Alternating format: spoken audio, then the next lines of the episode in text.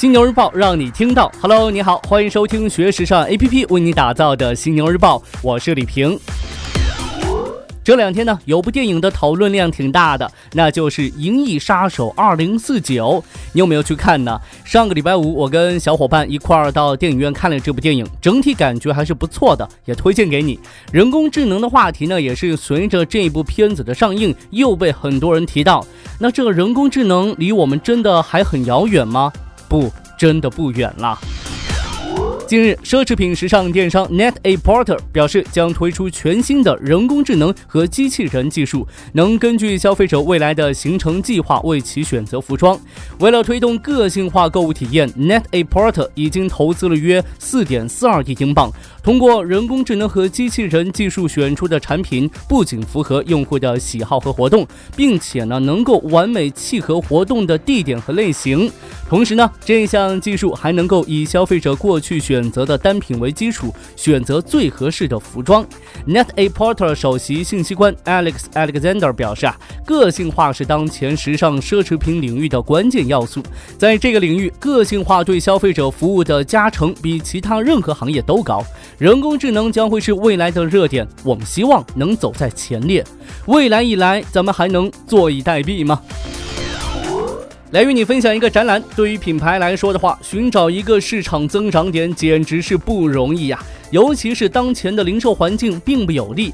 不过呢，最近日本市场似乎成了新宠，连 LV 都首先加码发力。尽管现在 LV 人们更多的印象是 logo 老花棋盘格，但是对于品牌来说，旅行才是他们的 DNA。因此呢，最近 LV 就开办了一场以 LV Vogue Vogue Voyage 主题展览。这是继上一次在巴黎大皇宫展览之后，再一次以旅行主题作为展览。同样的，也是在除巴黎外的城市第一次的展览，可见 LV 对日本市场的看重啊。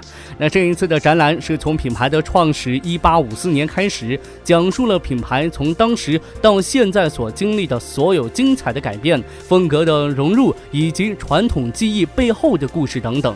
而作为看重呢，在巴黎首秀只有九个展区，日本展览上则出现了十个展区，整场展览都洋溢着东瀛风味。美容行业来看到美女们都喜欢的韩妆品牌。日前呢，乐天集团迫于业绩惨淡，在本月宣告出售在华部分的分店，削减在华规模。以中国为主要海外市场的韩妆企业，上半年业绩也是节节退败呀。韩妆入局欧美市场的消息频出，从当下的时间节点来看的话，各大韩妆品牌宣布大举进军欧美市场，确实值得玩味。愈演愈烈的政治因素或许只是催化剂，但韩妆对开拓欧美市场早已经是有所准备了。短短几年之内，韩国美妆品牌便跨越地理疆界，大举进攻欧美市场，并成为了行业内一支超级军团。起初呢，其窜红速度之快，还让外界认为它难逃昙花一现的结局。可近来，随着法国与美国美妆老牌们频频抱怨压力与日俱增，也证明了韩国美妆品牌对其带来的威胁。进军了欧美市场的韩妆，国际化美妆品牌的烙印会更深刻。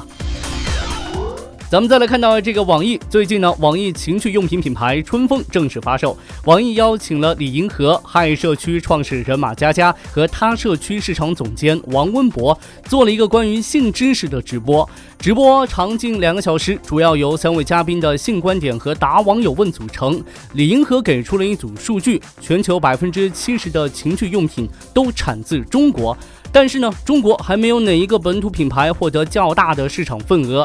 曾在二零一四年获得六千万元 B 轮融资的春水堂，也只是个情趣用品商店，没有自己的品牌。性用品往往难以像其他产品那样拥有巨大的口碑效应。杜蕾斯呢是个特例，于是啊，让产品变得含蓄有美感，或用特色降低人们的耻感，成了对策。咱们中国人呢，一直都是谈性色变的，对吧？弹性可耻吗？弹性可不可耻？在我看来，得看咱们弹性时的心态如何了。您觉得呢？创意设计方面，为你介绍一家精品酒店。历时一年，位于香港湾仔的分明酒店完成了翻新，并于近日重新开业。在香港本地的设计工作室 A Work of Substance 的设计下，整座酒店散发出旧香港的气息。这间于2006年开业的四星级酒店，原先走的是舒适现代风，这一次的翻新进行的很彻底，建筑外墙、酒店大堂、餐厅以及客房都做了改变。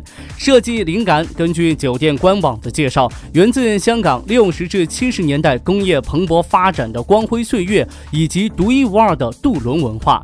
那这一点呢，被充分体现在色调与材质的选择上。A work of substance 在设计当中使用了大量的木质材料，它们被铺设在天花板、地板与墙面上，并被漆上老旧沉稳的深棕色，在整个空间中营造出旧时光的氛围。这家酒店面积最小的房型大约是二十平米，每晚的售价在一千五百到两千港币之间；而面积最大的房型大约是三十六平方。米每晚的售价在三千港币左右。OK，暂时呢与你分享这么多。如果你想要了解更多时尚方面的内容，可以随时关注和下载我们的学时尚 APP。别忘了学时尚就上学时尚 APP 哦。